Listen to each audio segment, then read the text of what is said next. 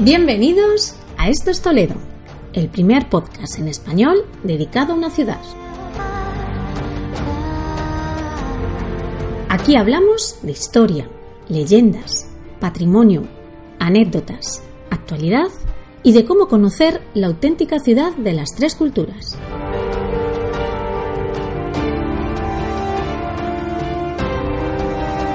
Ponte cómodo. Comienza tu viaje.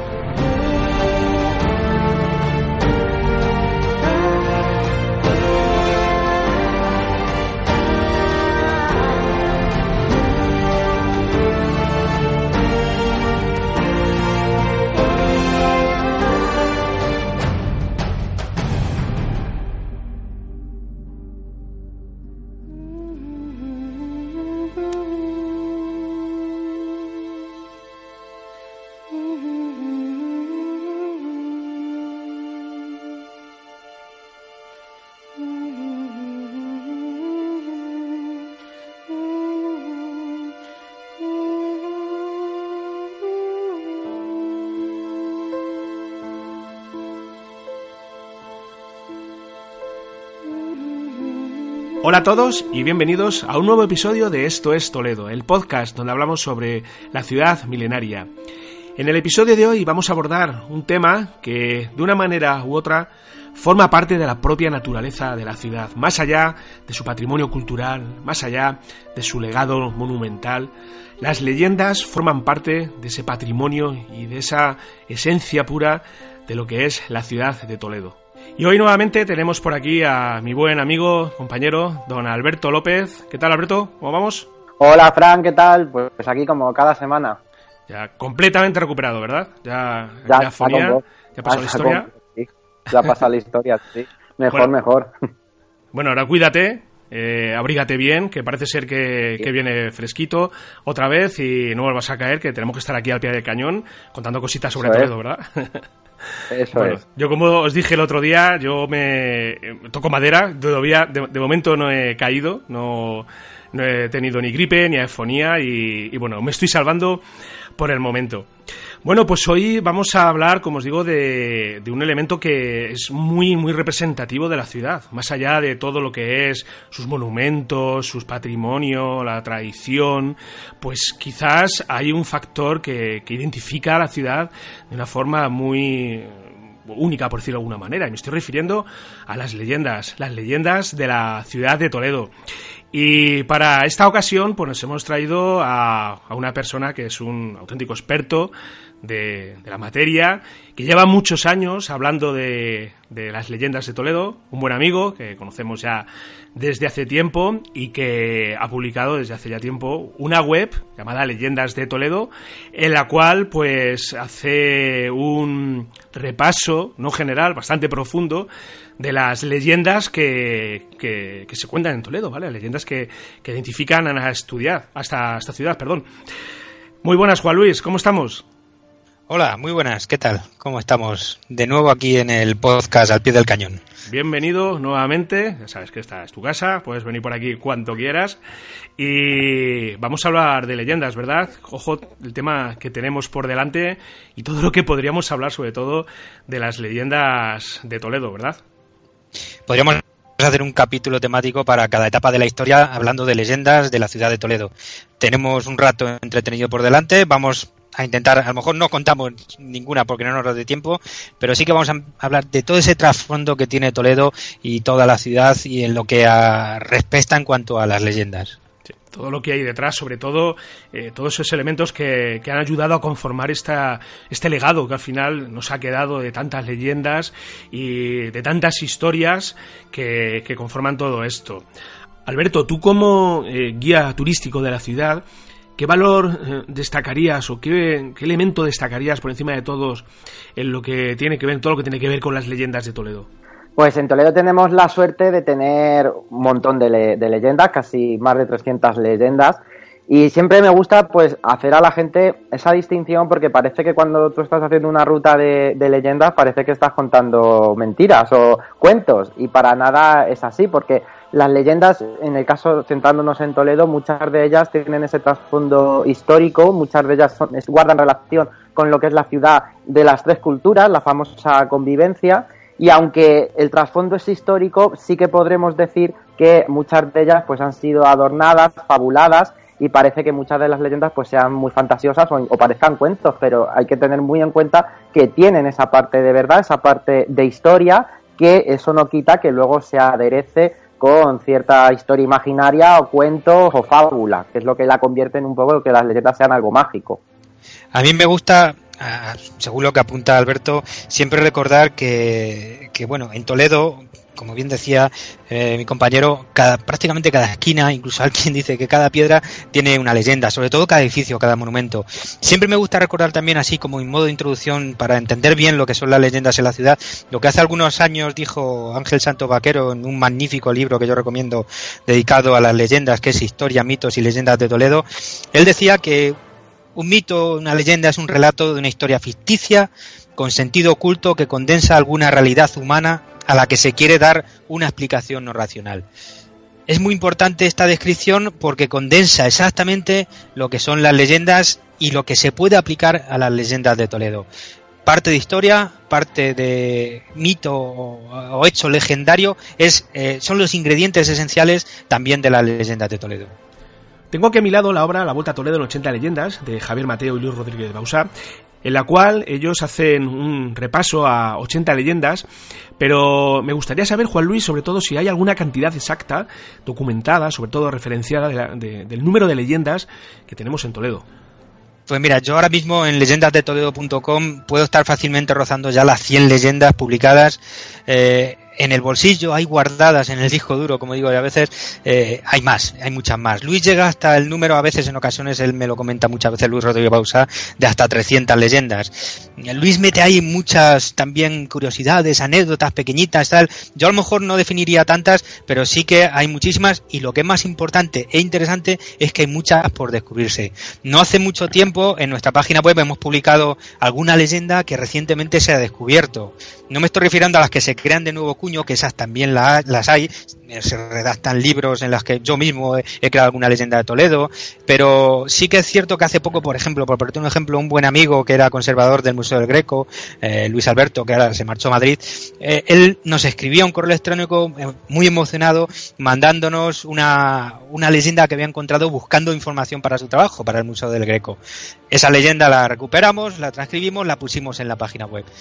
Son ya 18 años los que llevamos trabajando en leyendas de Toledo.com, con aportaciones de muchas personas, también de Alberto, que, es compañero en rutas de Toledo, de Luis, vamos rescatando poquito a poco, las vamos recuperando y las vamos compartiendo, porque todo el mundo conoce las leyendas clásicas, las de Becker, las de Zorrilla, que se han publicado en mil libros y están muy, muy comentadas. Pero detrás de todas esas, lo que a nosotros nos gusta luego por las calles de Toledo es contar muchísimas leyendas que son muy desconocidas, pero las hay de verdad increíbles.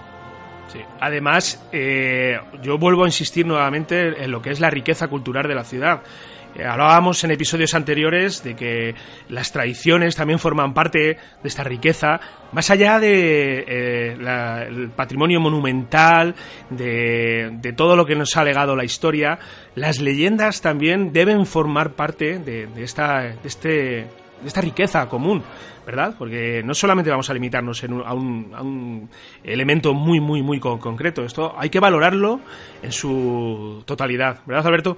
De hecho, no sé cómo irá la propuesta, pero hace unos años se estaba valorando la propuesta de convertir las leyendas de Toledo en patrimonio inmaterial, porque no dejan de ser una parte más de la historia de, la ciudad.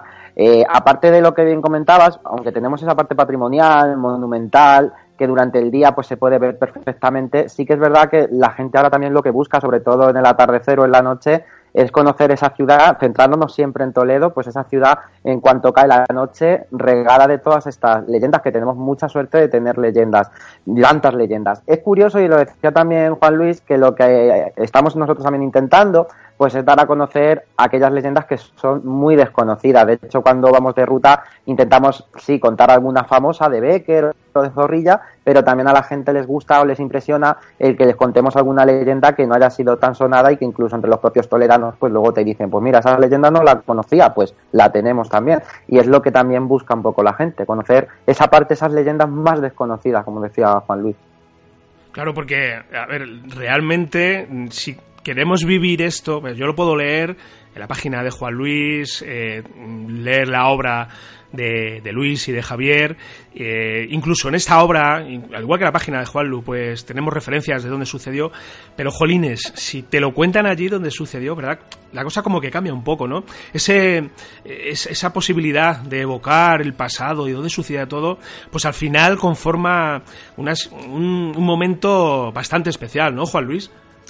Eso es una ventaja de la ciudad de Toledo. Prácticamente se conserva igual que estaba en el siglo XV, en el XVI, prácticamente digo. Los monumentos siguen estando en el sitio el que estaban en aquella época y muchas de estas leyendas que ahora conservamos se originan en la Edad Media. Por tanto, podemos contar, tenemos la ventaja de contar las leyendas, sabemos dónde están ubicadas y las podemos ir contando por las calles. Y la magia que se crea haciendo una ruta de leyendas por la noche, narrando eh, estos, esta, esta combinación que es entre historia de la ciudad, porque yo siempre digo que Toledo es la, es la condensación de la historia de España en una sola ciudad. Aquí ha pasado todo. Toda la historia de España está en Toledo. Y también las leyendas que hacen referencia a ese periodo histórico. Tenemos leyendas, eh, hablando un poco desde, desde el origen de la ciudad, eh, pasando por la época romana, visigodos, Edad Media, conquista, etcétera, reconquista, incluso leyendas muy recientes que se han originado incluso durante la guerra civil. Para que os hagáis una idea, es tan grande la riqueza de Toledo que en un paseo nocturno podemos empezar hablando sobre la etapa prehistórica que se originó en el Cerro del Bú y las leyendas que hay por aquella zona eh, y terminar hablando de efectivamente de las batallas que hubo en el Alcázar de Toledo de la guerra civil. Por tanto, si alguien quiere conocer la historia de España combinada con esta tradición tan rica de leyendas que tenemos, es indudable que hay que hacer eh, una visita a Toledo. Porque lo que es la leyenda y la historia, estos dos conceptos, eh, aquí en Toledo, van unidos de la mano. O sea, cada leyenda, cada momento de la historia, muy probablemente tenga una, una leyenda asociada y bueno, ya más allá de esto, pues personajes como, que pasaron por aquí por la ciudad, como Becker, que aquí las escribió, estas leyendas, ¿verdad? Siempre van muy, muy de la mano lo que es el concepto historia y el concepto leyenda. Y como señalabais antes también, creo que eras tú, Alberto, siempre hay un trasfondo eh, real, ¿vale? Al final esto puede haber ocurrido o no, pero hay algo real ahí, ¿verdad?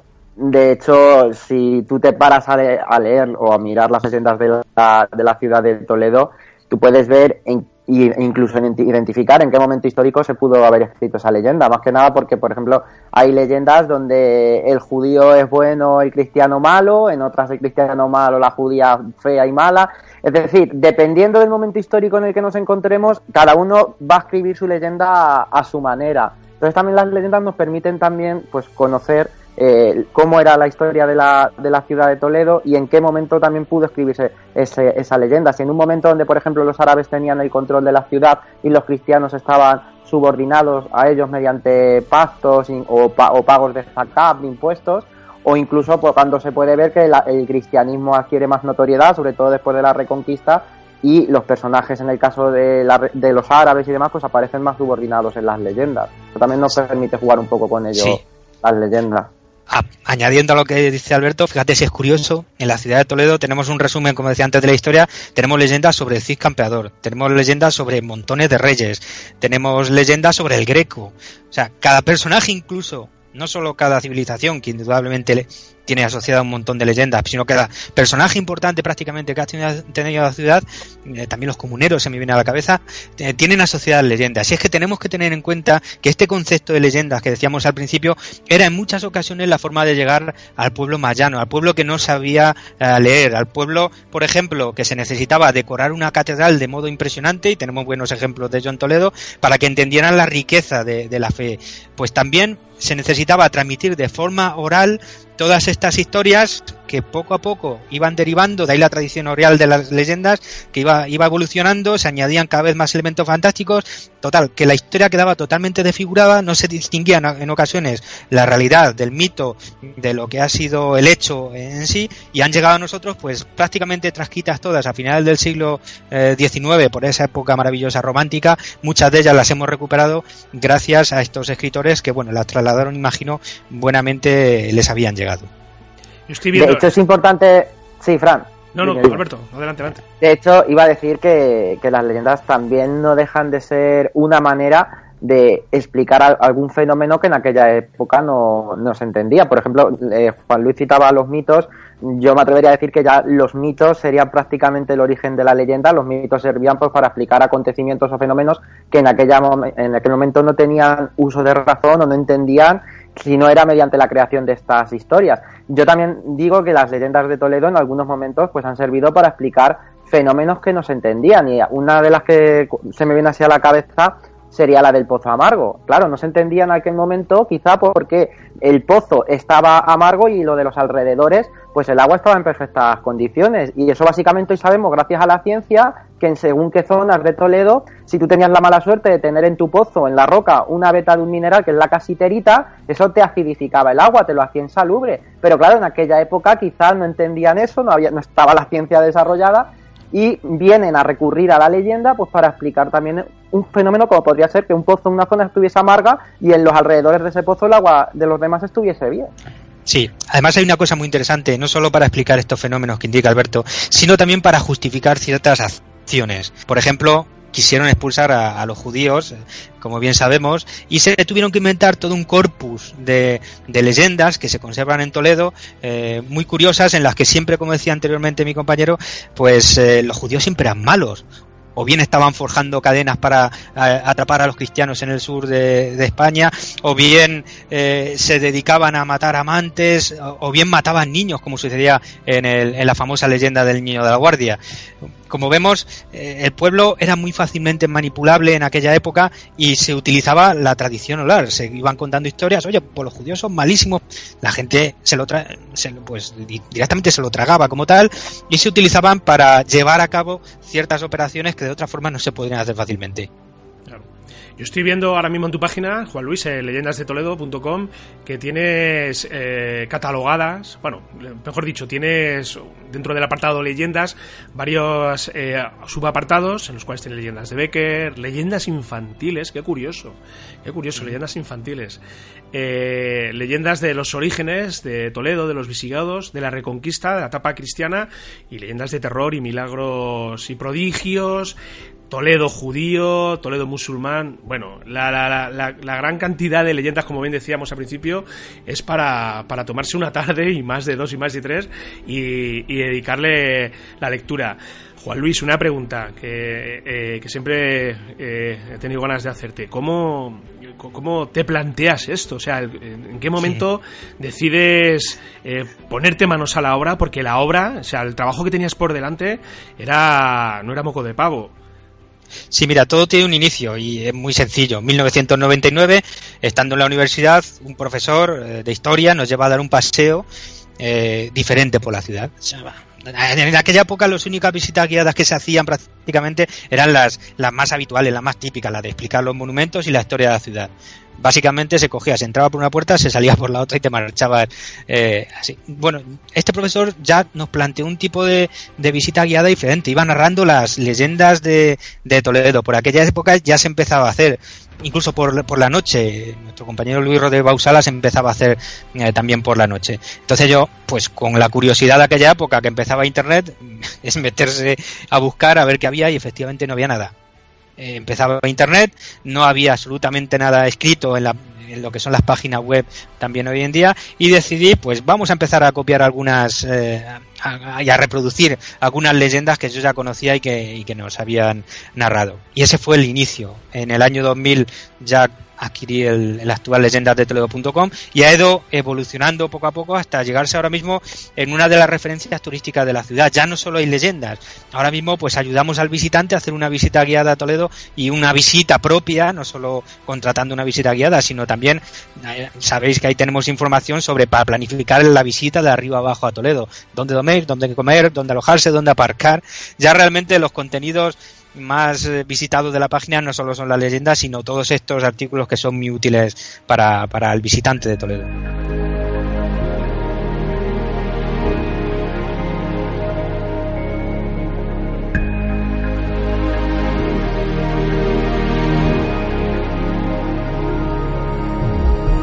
¿Y dónde, dónde se acude en un primer lugar eh, Juan Luz, porque claro, al final esto, muchas de estas leyendas es el boca a boca, pero queda eh, reflejado en algún texto antiguo, eh, referencias de personas o las que tú propiamente has, has conocido. Esto al final, ¿cómo, ¿cómo te llega a ti? Mira, es muy curioso porque muchas de las leyendas están publicadas en la prensa histórica. Como te decía, a finales del siglo XVI, incluso del XX, pues recurriendo a aquellos documentos y a, libros también, de, a, las primeras posiblemente guías de turismo que se hacían en la ciudad, pues eh, ya se estaban escribiendo, se estaban guardando todas estas historias que imagino que se van transmitiendo desde hace muchísimos años de padres a hijos, de abuelos a, nietos, etcétera. esa es la fuente real de la historia. Y todos los libros que hay en la actualidad, que hubo un boom a partir de prácticamente del año 2000, surgieron muchísimos libros maravillosos. Tal vez de los primeros fueron el de Fantasía y Realidad de Toledo, de Ángel Santos Vaquero. A partir de ahí se empezó a, a escribir mucha literatura sobre leyendas hay muchísimos libros. Y luego Toledo Insólito, Luis ya entró un poco más en lo diferente, en, lo, en la parte más magia de Toledo, que también tiene más misteriosa, que hemos hablado también aquí en este podcast en alguna ocasión. Sí, y hablando precisamente de libros eh, que hacen referencia a las leyendas de Toledo, pues bueno, tenemos un, bastantes ejemplos de, de obras que, que, se han enfocado en esta temática en concreto. Yo ahora mismo estoy recordando, bueno, la que tengo aquí justo encima de la mesa, La Vuelta a Toledo en 80 leyendas, de Jaime Mateo y de Luis Rodríguez, que, bueno, hace un resumen de estas 80 leyendas que, bueno, que para ellos destacan como las más importantes, pero más allá de, de este libro, eh, se ha han editado más obras. Tú, Juan Luis, te referías a Fantasía y Realidad de Toledo, pero tenemos muchas más obras, ¿verdad? Así que se os venga a la cabeza alguna que sea bastante representativa de esta temática, ¿cuál podría ser? Muchísimas más. Mira, empezando yo cuando escribí uno de los primeros libros que hice, el de Navegando por las leyendas de Toledo, que es una recopilación de las leyendas que tenía ya en la web en el 2010, ahí ya puse una bibliografía en la que salen decenas de referencias, inclusive algunas de las más antiguas, como puede ser Moralidad de Esteban en 1888 eh, o 1892, pero si nos vamos a lo más reciente, uno de los primeros posiblemente fue Luis Moreno Nieto, con una antología de leyendas eh, en 1999, Tienes el libro que indicábamos antes. Hay uno muy curioso de 1976 que aunque no es un libro sobre leyendas, pero sí se llamaba Guía Secreta de Toledo, de, que, que es un libro que está muy agotado, solo se encuentra en librerías de viejo, pero que ya empieza a contar de esa parte mágica de Toledo y legendaria que tanto nos gusta en la actualidad. Y luego se han reeditado, como bien decía, muchísimo más. Se han editado libros como los que hace Luis Rodríguez y Javier Mateo. Eh, tenemos eh, de Pantoja Rivero. Bueno, hay muchísimos libros sobre leyendas. Se seguirán escribiendo seguro mucho más libros y enfocándolos desde muchos más puntos diferentes. Y yo espero que así sea, porque la verdad es que, como decíamos anteriormente, todavía queda por explorar en todo lo que son las leyendas de Toledo. Y hemos hablado eh, de que, bueno, al final las leyendas obedecen a un trasfondo histórico, pero también van muy, muy ligadas a lo que es eh, los monumentos de, la ciudad, otra de los elementos que nos identifican así. Alberto, a mí se me viene a la cabeza ahora mismo como leyenda más representativa la de la catedral. Bueno, creo hasta que hay más de una leyenda que hace referencia sí en la catedral, así que se me venga en mente, porque igual, podríamos estar toda la todo el día hablando de, de las leyendas de los monumentos, pero por ejemplo en la catedral tenemos la penitencia de Acuña, tenemos también la Jorca de Oro de, de Becker, pero raro es el monumento que no tengamos alguna leyenda. Así yendo un poquito por la zona, en la Plaza del Salvador, la Iglesia del Salvador tiene la leyenda de la Reina Berenguela, que es la transformación de mezquita a lo que es la actual iglesia. Si nos vamos por un poquito más hacia, hacia arriba, tenemos también la zona conventual, por ejemplo San Pedro Mártir, lo que es la universidad, tenemos la leyenda del beso. Si nos metemos ya en los cobertizos, tenemos la Plaza Santo Domingo del Real y el Convento Santo Domingo del Real con la, la de las tres fechas de Becker. Un poquito más abajo tenemos la mezquita del Cristo de, la Luz, donde también encontramos la famosa leyenda de Alfonso VI y también la del judío Abisaín. Es decir, tenemos incluso lo que decía antes, eh, lo que decía antes Juan Luz, la famosa leyenda que ha sido, pues, una de las más desconocidas, la leyenda del Cristo de, las Aguas, que está asociada a lo que es la iglesia de, la Magdalena, muy cerquita de, la plaza de, de Zocodover. O sea, raro es el edificio en el que no encontremos pues alguna leyenda y que también va a servir para entender un poquito el contexto histórico de, este, de ese monumento en concreto también. Claro, porque además eh, en, estos, en estas localizaciones, en estos lugares, creo que fue un acierto, no sé de qué fue la decisión, de poner una especie de, plaquita de cerámica ahí haciendo referencia a la leyenda, ¿verdad? Está, eso creo que, es, un acierto, por lo menos para, para el visitante que llega a la ciudad y que está buscando sobre todo todo lo que tiene que ver con leyendas o que incluso desconoce que ahí sucedió una leyenda, pues ahí tiene una referencia y a partir de la cual pues puede comenzar incluso ya a, a indagar o incluso eh, buscar bibliografías o acudir a la, a la web de, Juan Luis. Sí. sí, es muy curioso porque esas placas se pusieron, bueno, las hizo la Escuela de Talleres de Restauración de Toledo y hace precisamente lo que tú dices, preguntarse a la gente que si no conocen las leyendas de Toledo ya se interesan por ellos, buscan en internet, incluso yo he visto a gente parada delante de la placa buscando en Google a ver qué significaba esa leyenda que hay ahí. Eh, de hecho es fue una, una idea muy buena, muy brillante que hay que elogiar cuando se hizo y que ha servido para dar a conocer realmente la importancia de la leyenda de Toledo en la ciudad. Además tú en la web las tienes muy bien geolocalizadas ahí con un mapa también me parece, me parece un acierto, sobre todo para, para tener una referencia directamente, o incluso en tu smartphone, o si te estás preparando un viaje a Toledo, pues más o menos incluso prepararte una ruta ya con tiempo y decir, pues mira, vamos a sacar, eh, vamos a acudir a tres lugares o cuatro, vamos incluso con el tiempo justo, vamos a, ir a tiro hecho, por decirlo de una manera, y es un acierto, ¿eh? también a mí me, me parece bastante útil. Es una cosa, es una cosa curiosa, Fran, porque eso lo hice pensando efectivamente en eso, incluso desarrollé alguna ruta de leyenda que las tengo en la web compartida para que la gente las hiciera por sí mismo, pero no, no es lo mismo, con el tiempo, tras estos años, yo mismo he descubierto que no es lo mismo eh, cogerte el móvil, ponerte los cascos y que te la vaya contando una máquina que disfrutar de una buena narración de, un guía, como es Alberto, mi compañero, como Luis, como tantos compañeros que tenemos, que las cuentan, que realmente algunas incluso las interpretan y merece mucho más la pena que una máquina te la vaya leyendo. No es lo mismo. Yo recomiendo encarecidamente, de verdad, eh, hacer una visita guiada de leyendas porque el, ambiente mágico se crea sobre todo por la noche narrando por ejemplo por la zona de los cobertizos eh, Alberto me entenderá perfectamente no tiene nada que ver con leerlas en un libro o leer y las leyendas en el móvil o en el iPad cuando vamos andando por las calles de Toledo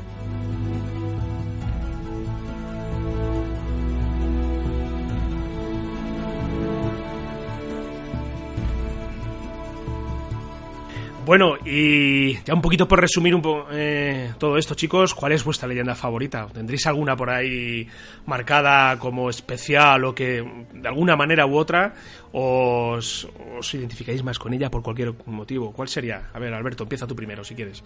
Si tienes pues mira, por citarte conocida, la Jorca de Oro de, de la Catedral y el Cristo de la Calavera son dos favoritas las que tengo. Y por citarte una desconocida, la flor de la ceguera que se ubica en, en lo que es la zona de, del valle. Estas son las tres leyendas así que más me llaman la atención. Juan Luis. Mm, en mi caso, a ver, yo tengo muchas, la verdad es que es complicado elegir. Yo siempre digo que a mí me encanta la leyenda de la dama de los ojos sin brillo, aunque realmente sea, sea una importación que no sé muy bien dónde surgió, porque la he escuchado en más partes de España, eh, pero es una leyenda que tiene ese misterio que si la cuentas una noche de verano por la zona de los cobertizos, tiene una magia increíble.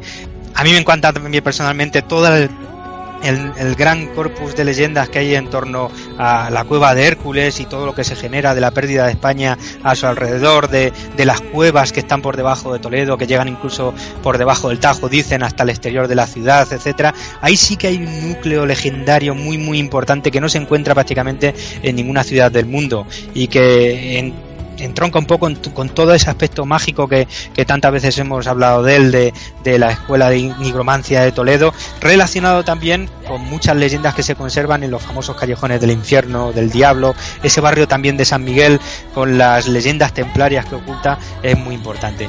Como ves, yo es muy difícil que te elija una leyenda porque cada vez que vas descubriendo incluso nuevas, te vas enamorando de ellas realmente. A mí hay una que me gusta bastante, sobre todo también por la, ubicación, que está un poquito ya eh, las afueras de la ciudad, por decirlo de alguna manera, aunque tampoco. Es el, arroyo de la degollada, porque muchas veces a mí, eh, cuando recuerdo mi hijo me preguntó por primera vez por qué se llamaba esto el arroyo de la degollada, pues eh, dio pie a que comenzara a contarle la leyenda de este, de este lugar. Y curiosamente, eh, par de años después, en, el, en su colegio, en el colegio, pues le mandaron hacer un trabajo sobre, sobre la leyenda de la degollada. Ellos hicieron una visita a esta zona y el profesor, pues acertadamente les presentó la leyenda y les invitó a que indagaran. O sea, ahí tenemos también un potencial ya sobremente, solamente pensando en, en la educación para, para hacer conocedor a los más pequeños de, esta cultura que tenemos aquí en la Por eso por eso en mi página encuentras esa sección de leyendas infantiles que aunque intento ir ampliando la temporal es complicado porque hay que adaptar, hay que adaptar y según la edad del niño pues lo va a entender de una forma u otra. Pero eh, si alguien que tiene un centro educativo, un instituto, un colegio se quiere pasar por mi página y mirar las que tenemos ya publicadas, eh, pues hay algunas muy famosas que ya hemos adaptado como las que están relacionadas con algunos topónimos como la leyenda del hombre de palo, súper conocida, que también hay una calle que se llama así en Toledo, la dama de Armiño, que se puede relacionar muy bien con, con, el Greco, o la leyenda de la campana gorda de Toledo, para explicar un poco la monumentalidad de ese, edificio. Entonces, efectivamente, es muy interesante estudiar, enseñar la, historia desde el punto de vista también de las leyendas, porque es una forma muy atractiva para los niños de acercarse a la historia y de además de contarle la parte fantástica que indudablemente les va a encantar, porque nosotros cuando hacemos visitas guiadas a centros educativos les encanta, se quedan ensimismados escuchando cuando les contamos eh, la fantasía y la magia de Toledo, pero introducimos entre medias la historia, la historia real, la historia auténtica, que es lo que al final lo que les va a dar esa parte de cultura que es necesario para la vida, que es esencialmente lo que tenemos que conocer de la historia.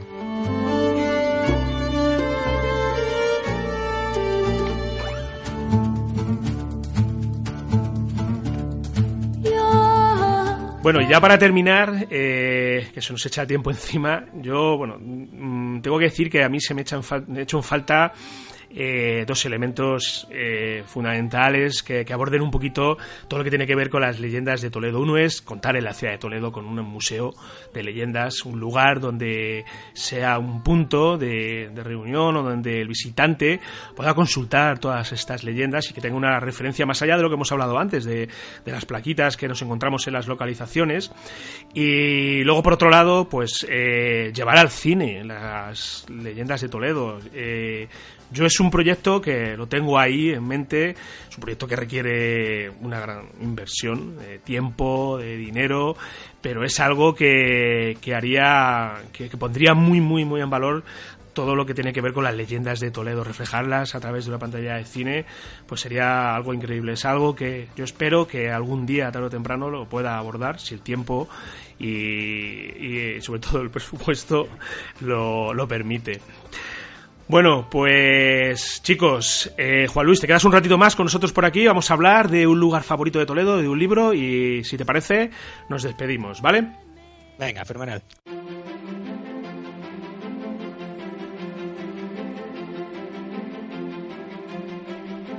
Un rincón favorito de Toledo.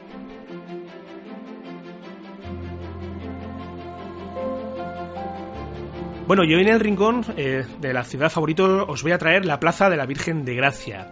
Es un lugar muy pequeñito que se encuentra muy cerquita del monasterio de San Juan de los Reyes. De hecho, creo que es uno de los lugares de donde mejores vistas podemos obtener del monasterio, sobre todo en los atardeceres. Para acceder a ella, vamos a, subir la calle Pintor Mantías Moreno, que es justo la que nos lleva a la Plaza del Cardenal Silicio, muy muy cerquita de donde os digo, del monasterio de San Juan de los Reyes Y desde aquí, desde esta pequeña placita, vamos a tener una vista sobre todo de los atardeceres de la ciudad y de, del perfil de, de, esta obra, del monasterio de San Juan de los Reyes, tan importante y tan impresionante. Es un lugar que que no se accede muy habitualmente, sobre todo el turismo común no suele llegar aquí, pero bien merece la pena, sobre todo, acercarse y contemplar un atardecer, hacer alguna fotografía. De hecho, allí, Alberto, quiero recordar que hace años eh, yo estuve filmando algo para un book, ¿verdad? Me acabo de acordar. sí, para mí. es que esa zona, es que esa zona es sin duda una de las más bonitas, pero también una desconocida, en el sentido de que todos nos vamos al valle o nos vamos a otros miradores así más populares, el de San Cristóbal, pero el de Cerro de Gracia, como está quizá un poquito apartado, tienes que saber llegar. Eh, es una de las zonas que más me gusta para contemplar la judería y sobre todo el monumento de, San Juan de los Reyes, que puedes ver, vamos, parece que le puedes tocar incluso. Sí, sí, sí, lo tienes ahí a, tiro piedra, por decirlo de alguna manera. Y bueno, para los que todavía se atreven a subir al casco histórico con coche, pues hay que decir que es bastante difícil aparcar por aquí, bastante, bastante difícil. Creo que hay una zona para residentes, de hecho incluso la calle que sube, la de calle Pintor Matías Moreno, hay un pivote que solamente permite el acceso a residentes así que pueden dejarlo perfectamente en toda la zona de la bajada de, San Martín, de la zona del, del punto de San Martín, ahí hay una zona de hora, vais andando tranquilamente, os dais un paseíto y, nada, y a, a, disfrutar de las vistas. Supongo que la conocerás, ¿no, Juan Luis? La Plaza Virgen de Gracia. Sí, claro. Esta zona está muy, muy. además, es, sobre todo, es muy tranquilita. Sobre todo para desconectar, llevarte un buen libro también y contemplar el atardecer. Pues muy, muy recomendable. Y hecho la visita de rigor al rincón eh, favorito de la ciudad, vamos a hablar de nuestro libro favorito de Toledo. La biblioteca de Esto es Toledo.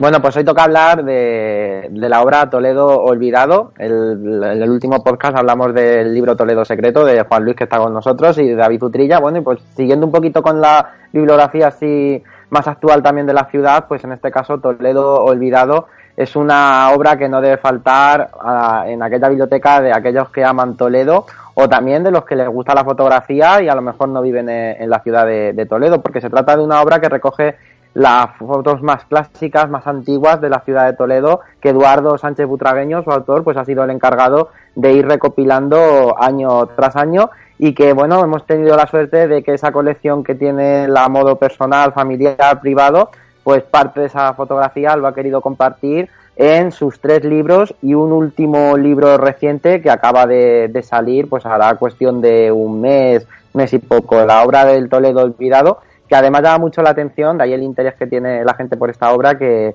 él lo hizo mediante micromecenazgo, el crowdfunding, que ahora está muy, muy de moda, y bueno, enseguida completó todo lo que es el dinero que él necesitaba para poder sacar estas obras a la luz. Y hay fotos pues muy insólitas. Por ejemplo, en este último libro, pues se pueden ver, ya que el último podcast, además lo comentábamos creo en el otro podcast anterior, eh, hay fotos dedicadas al, cine en la ciudad de, Toledo, donde se puede ver incluso eh, fotos de secuencias que se estaban grabando en la ciudad de Toledo con personajes muy famosos.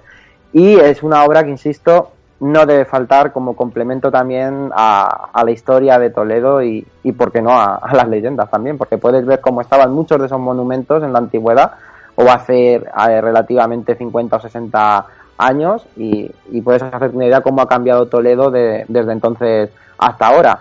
Incluso, y aquí siempre, Fran, vamos al mismo tema, todos los podcasts salen, el río Tajo, pues se ve cómo ha cambiado desde esas épocas a la actualidad, prácticamente. Una idea.